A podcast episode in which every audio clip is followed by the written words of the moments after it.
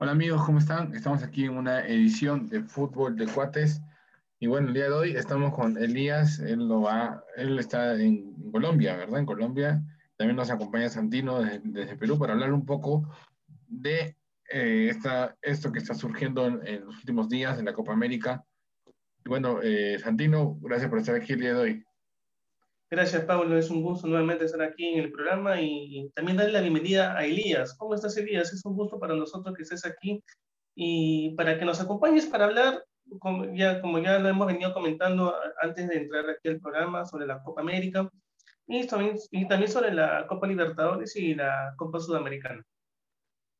Hola, Santino. Saludos para ti, para el compañero también y a todos los que están viendo esta entrevista de verdad que me encuentro muy feliz y muy contento de poder estar acá. Y claro, hay mucha tela que cortar, muchos temas que tratar y sobre todo la Copa América, que hay una gran incertidumbre ante la situación que estamos atravesando el día de hoy con el tema de la pandemia. Entonces, pues sí ha sido como una novela lo que se ha transformado últimamente la Copa América. Elías, eh, justamente hablando de la Copa América, empecemos por ahí. Eh, hace unas semanas, si mal no recuerdo, el presidente de Argentina había señalado que eh, el objetivo primordial de Argentina era combatir la, pandemia. En, ese caso, dejaba de entrever que ningún evento deportivo se iba a realizar.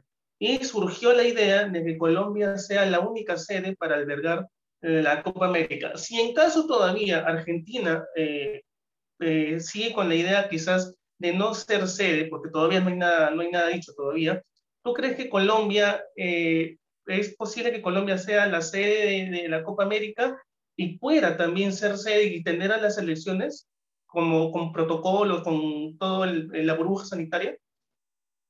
Bueno, eh, yo pensando a mi opinión personal, eh, creo que es un tema bastante complicado que Colombia pueda albergar solo la Copa América, eh, sobre todo por el tema de la pandemia. Las UCIs están completamente llenas y también se ha reiterado en varias ocasiones de que es complicado todavía de que la hinchada ingresen a los estadios nuevamente. Ni siquiera en, el torneo local se han hecho todavía esos, esas pruebas pilotos de que la hinchada puede ingresar a los estadios. Ahora yo no me imagino con el tema de la Copa América. Creo que todavía no estamos preparados para ello, pero el presidente de la Federación Colombiana de Fútbol siempre ha reiterado, queremos hacer la Copa América, queremos hacerla como sea, independientemente que Argentina se baje de, este, de, esta competencia, pues nosotros queremos albergarla, pero viéndolo bien, todavía está muy complicado. Creo que no podríamos albergar tantas selecciones aquí eh, en el país de Colombia y creo que para mí personalmente no está preparado todavía Colombia. Por eso es que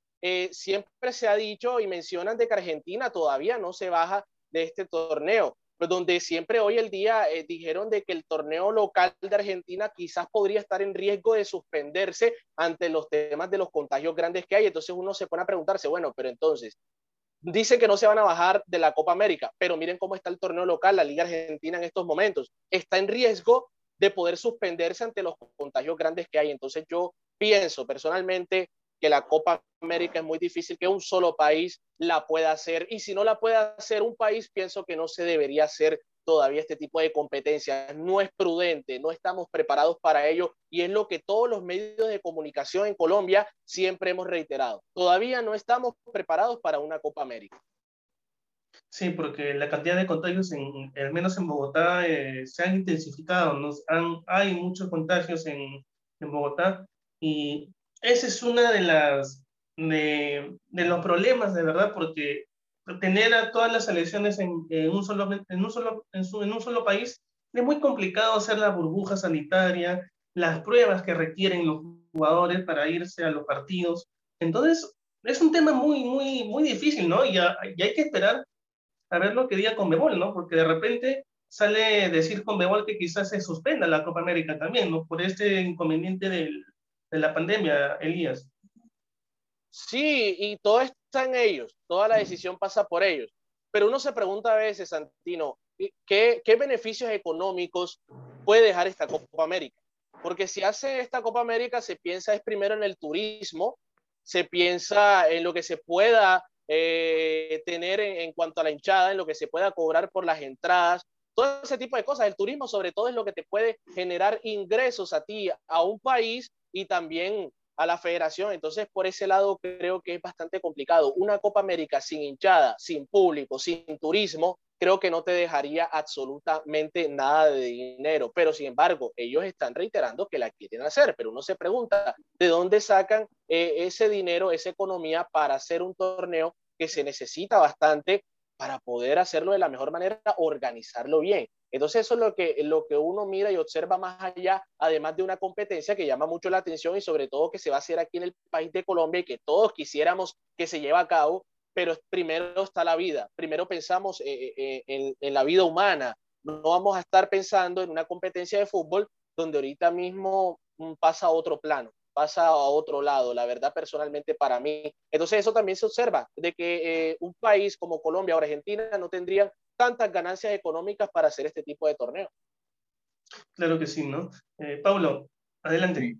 Gracias, Santino, eh, por el pase. Y bueno, eh, preguntarte, Elías, la verdad que hasta, hasta el día de, bueno, hace unos días incluso se dijo, ¿no?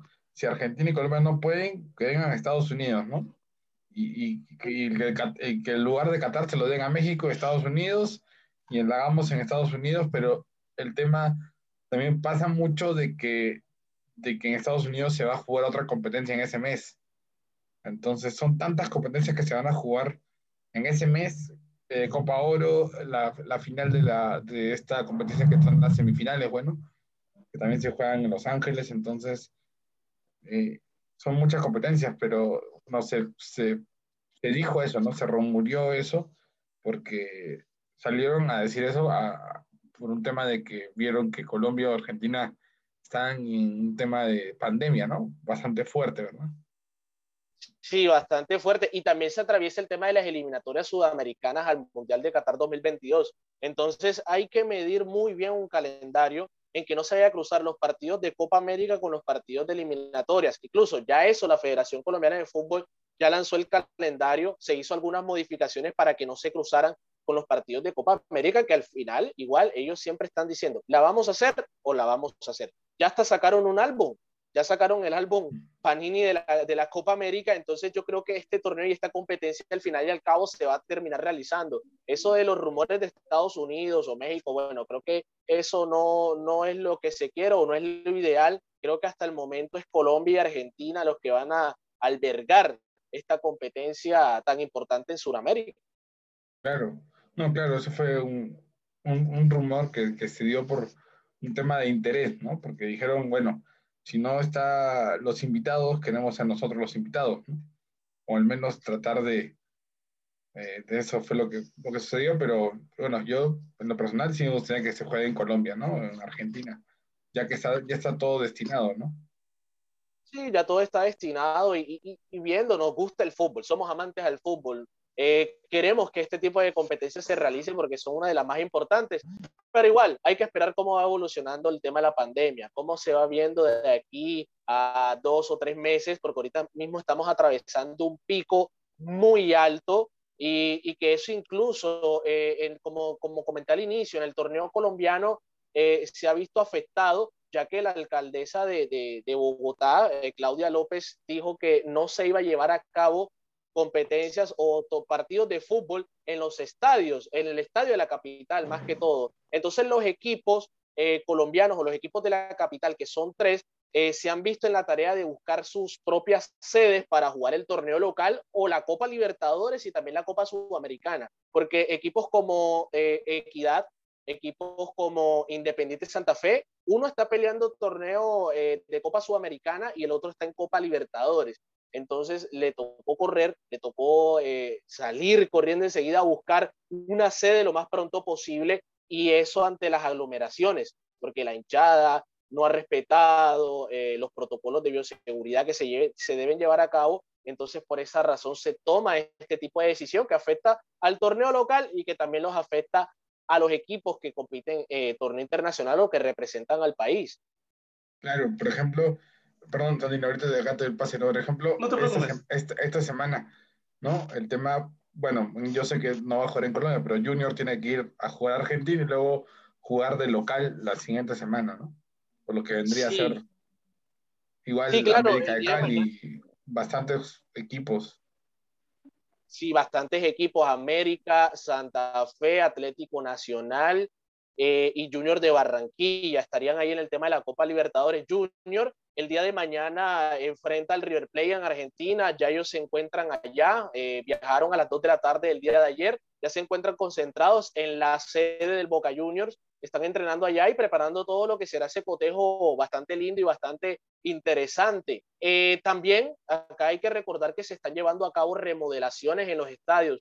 Por ejemplo, en el Estadio Metropolitano de Barranquilla, eh, donde pertenece el Junior de Barranquilla, pues están llevando a cabo remodelaciones de luces. Entonces eso se vio obligado a que el Junior tenga que jugar en otro lugar, en otro estadio distinto. Bueno, gracias a Dios nosotros tenemos otro estadio acá en la ciudad que se llama el Romelio Martínez y es allá donde Junior va a enfrentar la Copa con Mejor Libertadores. Ya no será en su estadio propio, que es el Metropolitano, por estas eh, remodelaciones que se llevan a cabo. Entonces, eh, son muchas cosas que alberga, tanto el tema de la pandemia como el tema de aglomeraciones y también el tema de las remodelaciones que se llevan en los estadios. Lo mismo América de Cali, que también se vio obligado a buscar otra sede por remodelación. Está jugando en Bucaramanga en estos momentos, que es el estadio que le prestaron. Lo mismo Equidad. Equidad también va a jugar en el estadio Hernán Ramírez Villegas en Pereira. Entonces, eh, los equipos han estado corriendo con toda esta situación y ha estado bastante complicado, pero bueno, nada que, que, que no impida que se puedan jugar los partidos, ¿no? Justamente, Elías, hablando de la Copa Libertadores, ya que se ha tratado el tema de la Copa y de la Sudamericana, ¿cómo tú has visto a, los equipos colombianos en esta, en esta primera fecha de, de, torneo de Copa? ¿Cómo los has visto? ¿Cuál ha sido eh, para ti uno, el, mejor equipo hasta el momento de, Colombia en esta Libertadores y en la Sudamericana? Bueno, eh, viendo, primero enfoquémonos en la Copa Libertadores, hablando ya de los equipos que están representando a Colombia en Libertadores, Atlético Nacional que tuvo un excelente partido ante Universidad Católica de Chile, lo enfrentó de la mejor manera, ganó por un resultado muy bueno, 2 a 0, eh, le fue excelente. Y diría yo que es el equipo que mejor le ha ido, porque los demás, como Independiente Santa Fe, Junior de Barranquilla, que tuvieron que enfrentarse en la fase de grupos de, del grupo D, eh, terminaron empatados. Y por parte del América de Cali, que perdió de local. Entonces, de los cuatro que están en Libertadores, el único que se supo desempeñar y que sacó un resultado positivo fue Atlético Nacional, que sabe afrontar este tipo de torneos. Todos sabemos cómo es la historia de Atlético Nacional, tiene dos Copas Libertadores, ya ha sabido lo que es tener jerarquía en este tipo de competencias. Entonces, eh, Nacional me parece que ha sido como el equipo que mejor ha afrontado esta competencia. Y en Copa Sudamericana, pues Tolima y Equidad tienen que levantar cabeza porque no podemos pensar de que vamos a este tipo de torneos solamente a pasear. No podemos pensar esto. Este tipo de torneos se afrontan de una manera completamente distinta. No, no como juegas la liga local, no, porque si empiezas como juegas en la liga local, te va a ir mal. Hay equipos que saben afrontar estos torneos, hay equipos coperos y que te pueden complicar mucho. Pero si tú demuestras concentración, serenidad, pero también jerarquía en este tipo de torneos, puedes sacar algo adelante. Tolima tiene que sacar un resultado bueno porque el primer partido lo perdió. Eh, a lo mismo Equidad también que perdió contra Gremio, 2 a 1. Entonces, los equipos colombianos en Copa Sudamericana van a levantar cabeza. A lo mismo en Copa Libertadores, a excepción de Atlético Nacional, que son América, Santa Fe y Junior, también van por un resultado positivo. Junior en este caso, un equipo complicado, equipo favorito del grupo D. Todos sabemos lo que es el poderío de River Plate. Pues tiene un partido difícil y complicado, pero eh, van a afrontarlo de la mejor manera, con concentración. Junior el fin de semana jugó contra Independiente Santa Fe, pero por liga, y le ganó 3 a 1. Eh, por ese lado positivo, porque superó una barrera difícil que tenía el día jueves, como era la defensa del director técnico Harold Rivera de Independiente Santa Fe, y se vio complicado el equipo barranquillero. Pero luego el fin de semana cambiaron las caras. Todos sabemos que eh, cada partido es distinto y diferente y Junior le fue bien. En cambio, River Plate perdió con San Lorenzo. Entonces, por ese lado, el equipo barranquillero va motivado, va feliz y van a ver cómo les va en Argentina, que va a ser bastante difícil. Igual, todos estamos muy expectantes a ese partido acá en la ciudad de Barranquilla. Por Elías, también te quiero preguntar eh, por Aldair Rodríguez, que está en el América de Cali. ¿Cómo eh, tú lo has visto a Aldair Rodríguez, a, a, a nuestro compatriota Aldair Rodríguez en el América de Cali? Eh, porque cuando llegó al América de Cali, quizás a Laio Rodríguez no se le había visto mucho eh, eh, participar con el equipo, pero me parece que poco a poco se está encontrando con el equipo, ya le está tomando la, forma al equipo, ¿no? Para que también se pueda meter de lleno al, al juego del América de Cali. ¿Tú cómo lo has visto, Aldair Rodríguez, Elías?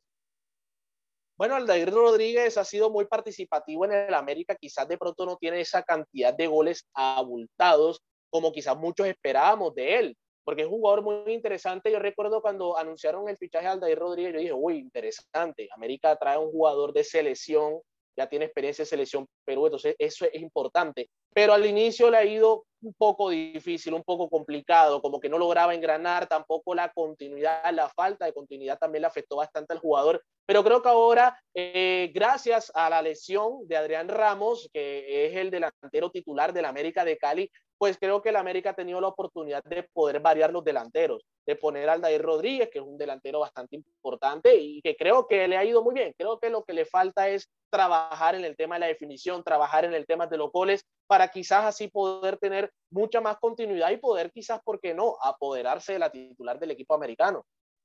Claro, de repente tener un poco más de confianza en él mismo, ¿no? Para que pueda marcar la, la diferencia en, en, en el América de Cali que es uno de los equipos eh, tradicionales e importantes de Colombia, ¿no? Y entonces mm, se requiere un poquito más para, de parte de Aldeir Rodríguez y esperemos que, para las, la, se pueda, se pueda, se pueda realizar esto, ¿no? En beneficio de la América de Cali y en beneficio de Aldeir Rodríguez también. Sí, claro, es lo que, lo que esperamos. Eh, igual a la América hay que apoyarlo, es equipo que representa a Colombia yo siempre apoyo a los equipos colombianos que están en torneo internacional y que creo que América tiene eh, jugadores muy interesantes, pero en este torneo no ha logrado quizás tomar ese engrane, a diferencia de cuando estaba el director técnico Alexander Guimaraes, que ya tenía una idea de juego muy consolidada, un equipo colectivo que trabajaba muy bien, pero que ahora América ha mermado mucho, ha bajado mucho, su nivel ha venido en declive y eso le ha afectado tanto en torneo internacional, en Copa Libertadores y también en el torneo local, ya que el fin de semana perdió ante Millonarios 2 por 1 de local. Entonces, eh, eso es un tema que el técnico eh, Juan Cruz Real tiene que trabajar mucho más la colectividad del equipo, eh, darle más continuidad a los delanteros, porque están con la ausencia de Adrián Ramos pero no pueden estar dependiendo solamente de un solo jugador. Ahí tienen jugadores de capacidad, de jerarquía, de buen juego y que tienen que darle más continuidad. Pero hasta el momento América está complicado, está difícil. Eh, en el torneo local está quedando eliminados, ya están en cuartos de final de la Liga Colombiana, Liga Betplay, y ya perdió el primer partido de la llave de eliminación de ida y en la Copa Libertadores le fue mal. Entonces el día de hoy va a tener una oportunidad de poder sacar eh, el partido adelante y, de sacar esta, acabar con esta mala racha que está llevando el equipo americano. Paulo.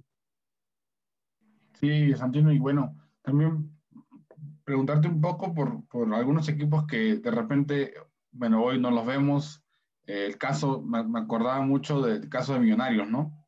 Que de repente ahorita no está, pero siempre generalmente este, está en la, en la Copa Libertadores, ¿verdad? Sí, eh, Millonarios eh, es de esos equipos que ha venido llevando un, proceso. Ellos eh, han contado con mucho jugador joven. El profesor Alberto Gamero ha venido trabajando eso, ya que el semestre pasado tuvieron problemas en cuanto a fichajes y se vio en la tarea de mirar en la cantera, a ver qué encontraba en la cantera. Y poco a poco ha ido armando un equipo de jugadores jóvenes, de jugadores con muy buen pie, de jugadores que pueden ser el futuro del fútbol profesional colombiano.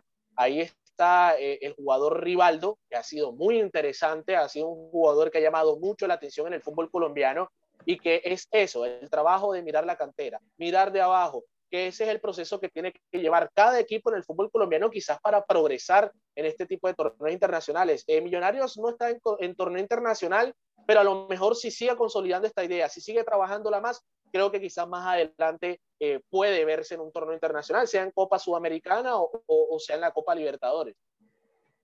Claro, interesante esto que, nos, que, que comentas, Elías.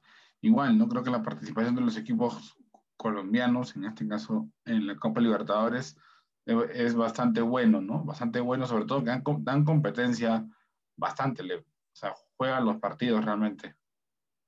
Sí, igual todavía estamos eh, muy crudos, diría yo, eh, dando como la crítica exactamente de los equipos colombianos que van a torneo internacional. Por ejemplo, en el caso de Junior hablo sobre el equipo que yo cubro a diario, que es el Junior de Barranquilla.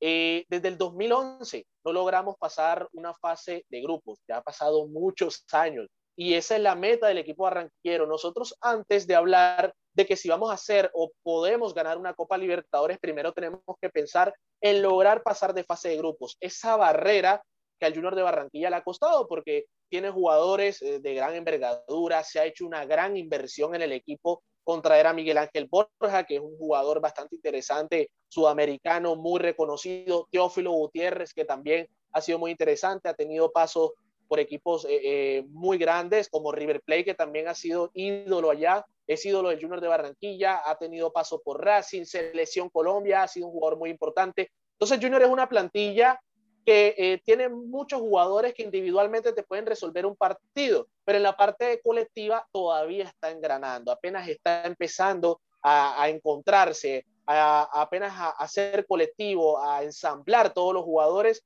y eso es lo que quizás vimos el fin de semana cuando jugaron contra Independiente Santa Fe, que se le presentó la oportunidad nuevamente y le pudieron ganar 3 a 1. Entonces uno espera que quizás con River Plate se vea ese mismo trabajo, se vea ese mismo juego y que puedan afrontarlo con la mejor serenidad. Pero esa es la meta de los equipos colombianos, superar fase de grupos, no quedarnos solamente con unos muy buenos partidos, pero a la final quedamos eliminados. Eso es lo que quizás de pronto uno criticaría del fútbol profesional colombiano, que a decir verdad todavía nos falta muchísimo para seguir superándonos y para quizás de pronto estar eh, en, en, ese, en esa alza o entre esos equipos grandes que saben afrontar una Copa Comeo Libertadores. Claro. Eh, yo creo que los equipos tranquilamente pueden lucharla, sinceramente lo pueden hacer. Los grupos, los grupos no están tan difíciles y creo que es peleado, pero, pero se puede sin duda. Igual creo que en la Copa Sudamericana también, ¿no? Creo que los equipos colombianos están dando pelea. Sí, y la Copa Sudamericana, porque como cambió su formato, ahora ya es distinto. Anteriormente era eliminación, ya llave, eliminación directa, partidos de ida y vuelta. Era como eh, menos complicado. Quizás de pronto los equipos que no tienen oportunidad en torneo internacional dirán, hombre, vamos a Copa Sudamericana, vamos a afrontarla de la mejor manera. Cualquier equipo puede tener una mala noche y podemos llegar lejos. Miren, Junior, Junior llegó a una final de Copa Sudamericana, lastimosamente eh, no la pudo ganar, la perdió por un penal ante Paranaense, no sé si ustedes eh, recuerdan esa final de Copa Sudamericana, y bueno, eso fue Junior, un, un gran torneo, una gran competencia, pero lastimosamente no la pudo ganar. Ahora con fase de grupos creo que se aumenta un poco más la competencia y quizás la oportunidad a los equipos para que puedan sumar puntos y puedan pasar a la siguiente fase, que ahora si no estoy mal creo que solamente pasa uno de cada mm. grupo. Uno solo, sí, claro, uno solo. Entonces aumenta mucho más la competencia en ese tipo de cotejos. Así es. No es, es, ese es el sistema nuevo que nos tenemos que acostumbrar ahora de Copa Sudamericana, ¿no? Antes de repente no era tan exigido el torneo de la Copa, pero ahora sí, ¿no? Uno solamente pasa uno en la siguiente fase de la fase de grupos y es más complicado, ¿no? Para todos los equipos eh, solamente pelear por un solo, un, solo, un solo cupo a la siguiente fase. Ahora, Elías, también quiero preguntarte, ya dejando de lado la Copa Libertadores y la Sudamericana, ¿cómo has visto tú eh, el inicio de estas eliminatorias a Colombia? Eh, ¿Qué te ha parecido la selección? Eh, qué es lo que le falta, qué es lo que tiene que mejorar, porque sin, si, si bien es cierto, hay partidos importantes y partidos difíciles que también se le vienen a Colombia. Sí, partidos bastante complicados, incluso estábamos muy preocupados porque nos tocaba con Brasil acá en la ciudad de Barranquilla, incluso eran dos veces que nos tocaba con Brasil porque también hay que tener en cuenta el calendario de la Copa América, pero eso se ha movido, ahora ya Colombia no enfrentará a, a Brasil, si no estoy mal creo que enfrenta a Perú en la fecha 7, en la fecha 6, si no estoy mal, porque ya se hicieron modificaciones, se pondrán al día entre octubre, noviembre y diciembre. Pero Colombia, bueno, Colombia ha tenido un cambio de técnico. Eh, tenemos eh, un nuevo técnico ahora mismo. Eh, estamos trabajando, se está trabajando más que todo en la colectividad del grupo, en unir al grupo.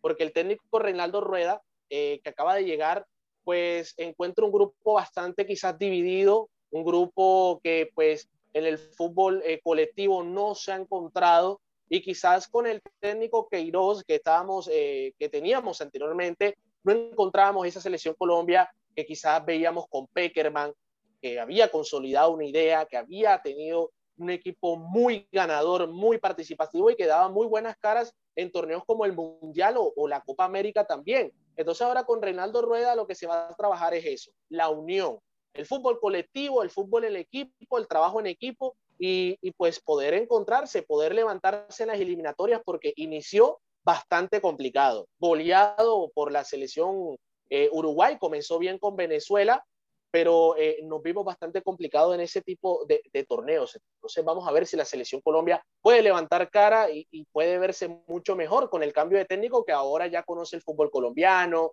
ya conoce el medio local y que se han venido haciendo ciertos microciclos con la liga local. Eso ayuda mucho, eso ayuda mucho porque el anterior técnico, que era Queiroz, no hacía ese tipo de trabajos. Decía de que mirar el torneo local para qué, vamos a mirar a los jugadores europeos, pero mira que no, esa no es la idea, ese no es, el modo de trabajar. Hay que mirar el torneo local porque también se pueden sacar muchas cosas interesantes, Santino. Así es, ¿no? Ahora, eh, si bien es cierto, Reinaldo Rueda hizo muchas cosas importantes en Chile cuando era técnico de la selección, y de lo que hizo Reinaldo Rueda, este, Elías, en Chile, hay de repente cosas que puede implantar en Colombia para que Colombia, digamos, no tenga el mismo juego, porque son dos juegos totalmente distintos, tanto el de Chile y de Colombia, pero que al menos ayude ¿no? a Colombia a tener más rotación, a tener más, eh, eh, tener más el balón quizás y, y, hacer daño, ¿no? Porque si bien es cierto, Colombia es uno de los equipos que corre rápido, es, eh, la selección una de las selecciones muy rápidas en, en, Sudamérica y es, es, es fuerte cuando es de local. Entonces creo que Reinaldo Rueda sabiendo esto y, lo que hizo en Chile, va a aportar bastante. Sí, va a aportar bastante. Y como te dije, porque conoce también el medio local. Colombia con Queiroz trabajaba mucho por las bandas, trabajaba mucho con los extremos, utilizaba mucho más ese juego que quizás jugar con un jugador de enlace en el medio, ese jugador 10 que te dé esa elaboración de juego, que te dé ese fútbol, que filtre pelota para los delanteros. Entonces, ese es el trabajo de Reinaldo Rueda, darle esa identidad de juego a una selección Colombia hoy que todavía no lo tiene y levantar ese nivel. Entonces creo que Reinaldo va a venir a hacer un gran trabajo, tiene confianza, le brinda confianza a los jugadores, se nota que es un técnico muy tratable y sobre todo que ya tiene experiencia eh, también eh, en, torneos internacionales, tiene una Copa Libertadores y con Chile también vino desempeñando un gran trabajo. Lo que pasa es que con Chile, creo que Chile se, se limitó mucho creo que Chile necesita una gran renovación en la nómina o en la selección, porque no estamos viendo eh, esa Chile quizás con jugadores jóvenes, tienen que mirar más la juventud, tienen que mirar mucho más de abajo y eso no es lo que se ha visto con Chile. A diferencia de Colombia, hay mucho material, mucho material que buscar, que mirar y que creo que se le puede sacar bastante provecho. Entonces, eso es lo que viene a hacer Reinaldo y por eso es que muchos acá en Colombia nos gusta o la verdad me parece muy bien la idea de que él venga a trabajar la selección y darle esa identidad que caracteriza a lo que es el fútbol colombiano. Así es, Elías. Ahora te quiero hacer una última consulta para darle pase después a, Paulo. Eh, ¿Cómo ves a Perú, el próximo rival de, Colombia en estas eliminatorias? ¿Qué, qué, cómo ves a Perú? Eh, ¿En qué se le puede hacer daño también a Perú? ¿no? Porque, a ver, Perú no ha empezado bien estas eliminatorias, no tiene solamente un punto, eh, solamente por encima de Bolivia. Y, es preocupante, es preocupante lo que sucede con la selección peruana, pero aparte de eso, ¿cómo tú eh, ves a la selección peruana?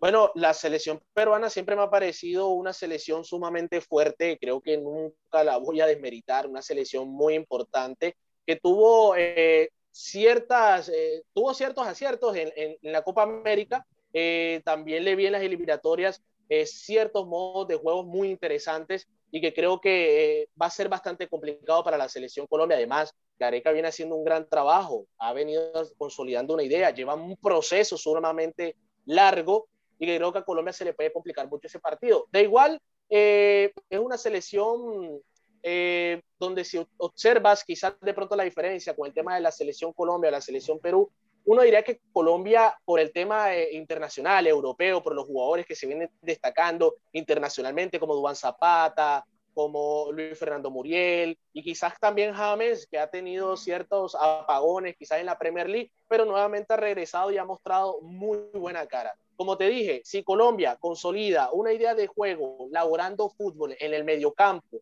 y aprovechando esos espacios por dentro y también por los extremos, creo que se le puede hacer bastante daño porque Colombia es eh, de ese fútbol rápido, de ese fútbol de utilizar las bandas también y tenemos jugadores que pueden surtir mucho más eso. Pero igual, Perú me parece una selección que defensivamente puede ser fuerte, defensivamente se te puede cerrar. Entonces, eh, creo que va a ser un partido bastante interesante. No va a ser fácil para la selección Colombia. Paulo, adelante. Sí, Santino, bueno. Eh, y una, ahora sí, yo también preguntarte esta última. Eh, el, el, el, director técnico Osorio está actualmente con equipo o sin equipo porque acá se rumorea mucho que puede venir.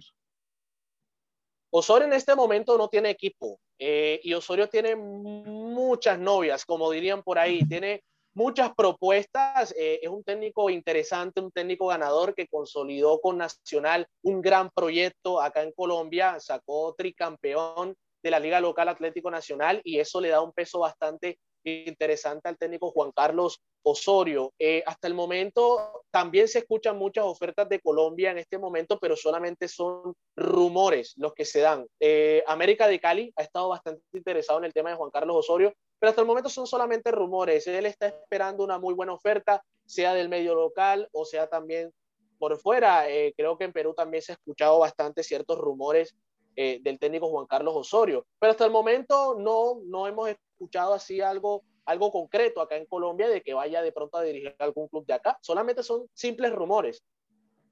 Sí, sí, sino que, bueno, aquí en México, pues, desde, las, desde que se conoció la salida del Tuca Ferretti en Tigres, este, o sea, voltearon rápidamente a ver a Osorio, ¿no? Eh, fue, fue eso porque saben que es un técnico que tiene un proceso y compara mucho con Atlético Nacional todo lo que hizo, ¿no? Entonces, por, eso, por eso salió el dato de que Osorio venía, porque también supuestamente también hay una, hay una oferta que pueden ver también en Santos, ¿no? De Brasil.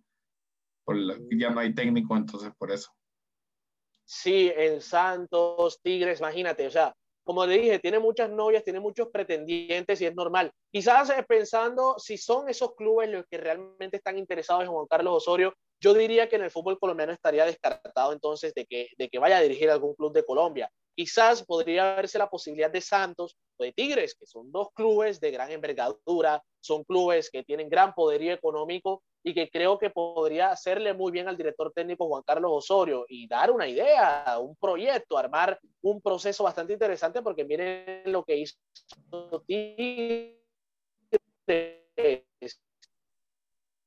Eh, si no el Mundial de Clubes, entonces bastante interesante lo que viene haciendo ese club. Está para él en ganar y eso es lo que tiene Juan Carlos Osorio, mentalidad ganadora, es muy exigente, muy trabajador, a doble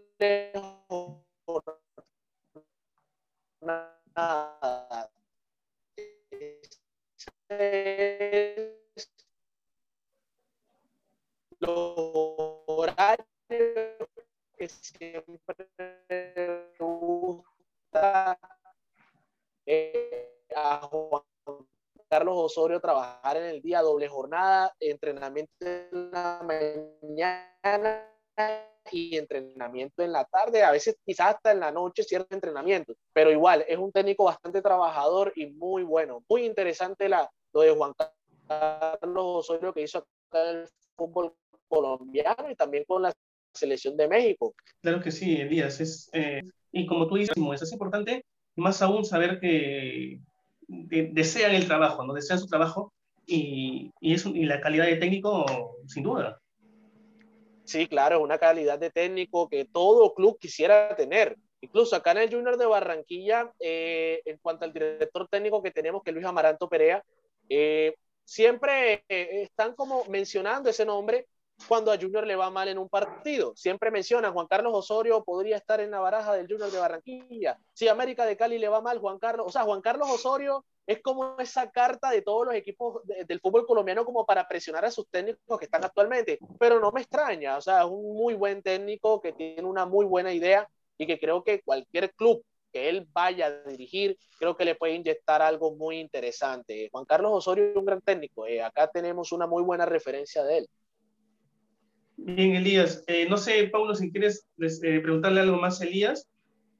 bueno, no, tranquilamente creo que ya nos ha conversado bastante sobre, sobre varios, varios temas interesantes que justamente ya, ya vienen de aquí un mes, dos meses, ya estamos en, todo esto que nos ha comentado. Y bueno, esperemos ver, ¿por qué no? Otra vez el profesor Osorio por aquí. Eh, lo, lo, hizo bien con la selección, aunque la gente aquí decía varias cosas, pero en fin, creo que el trabajo de él es muy bueno. Y bueno, esperemos ver al profesor Osorio. Igual, no creo que, que hay mucho jugador colombiano por aquí también eh, importante, ¿no? Sí, claro, por supuesto. En México han pasado muchos jugadores importantes, interesantes. Entre ellos, si no estoy mal, también Teófilo Gutiérrez estuvo pasando por allá por el Cruz Azul. Si no estoy mal, creo que pasó por el Cruz Azul. Tuvo una muy buena eh, participación. Luis Amaranto Perea también en sus entonces, cuando era jugador de fútbol, también estuvo por allá. Y a los jugadores en México les ha ido bien, a los jugadores colombianos les ha ido bien en parte, no a todos, eh, como casos como Jimmy Chará. No sé si ustedes recuerdan a Jimmy Chará, un jugador muy interesante de los Rayados de México, eh, no tuvo una gran eh, carrera ya, no le fue muy bien, tuvo que salir de México, pero pues igual, el fútbol mexicano es competitivo, es fuerte, eh, tienes que tener mucha capacidad de fútbol para poder quizás consolidarte en una liga como lo es la de México. Igual a los directores técnicos también. A Osorio siempre será un reto dirigir en México que creo que también le gustaría porque él no se fue muy bien de la selección de México, si no estoy mal, tuvo ciertas críticas, le dieron muy duro al jugador Juan, al, director técnico Juan Carlos Osorio, y que entonces quizás, ¿por qué no?, buscaría un nuevo reto, una nueva revancha en dirigir un club de México. Eh. Creo que pensando como es el director técnico y viéndolo y conociéndolo como es, no me extrañaría que quisiera buscar un nuevo reto en México y, y tener esa revancha para convencer a todos de que tiene gran capacidad para dirigir.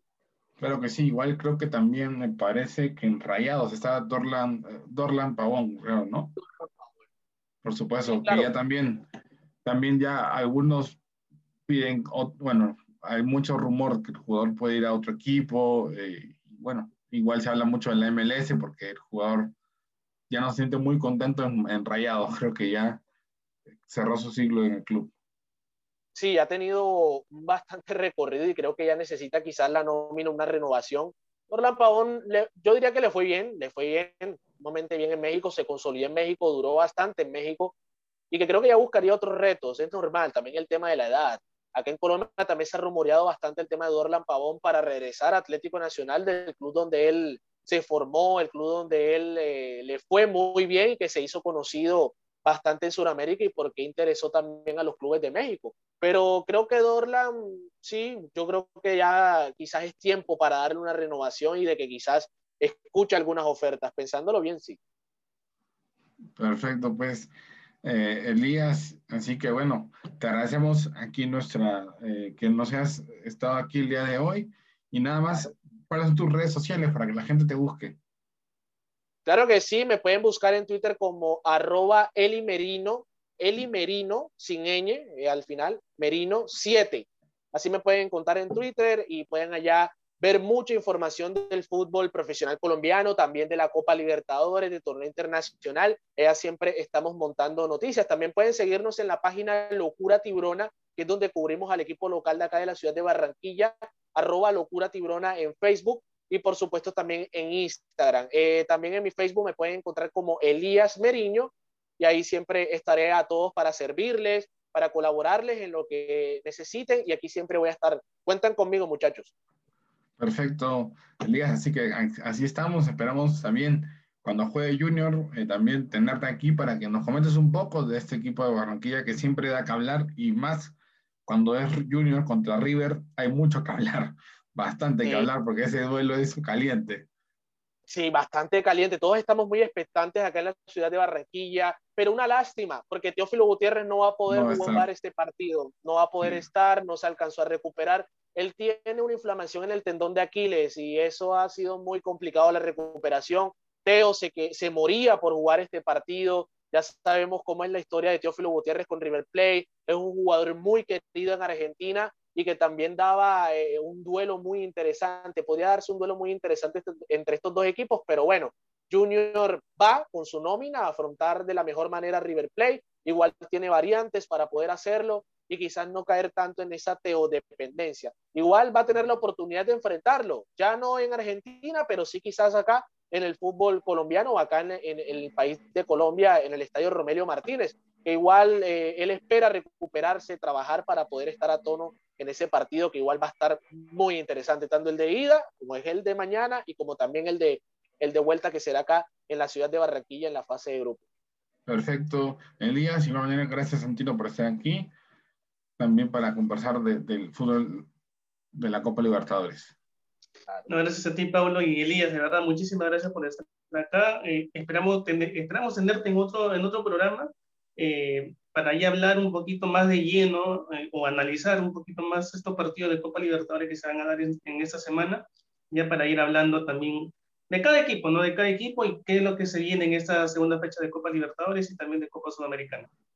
Claro que sí, muchas gracias muchachos de verdad por la invitación. Eh, como les dije, reitero, cuentan conmigo, cualquier cosa que necesiten alguna información, ya saben, me pueden escribir, eh, me pueden tener ahí al tanto, ahí tienes mi número, Santino, igual, ya sabes, me comentas cualquier cosa y yo siempre voy a estar ahí para colaborarles. Me he sentido genial en este programa y espero, ¿por qué no volver muy pronto? Listo, Elías. Muchísimas gracias. Te mandamos un fuerte abrazo y, esperamos que tenerte aquí en, un, en una próxima oportunidad. Claro. Chao, chao. Chao, chao. Gracias.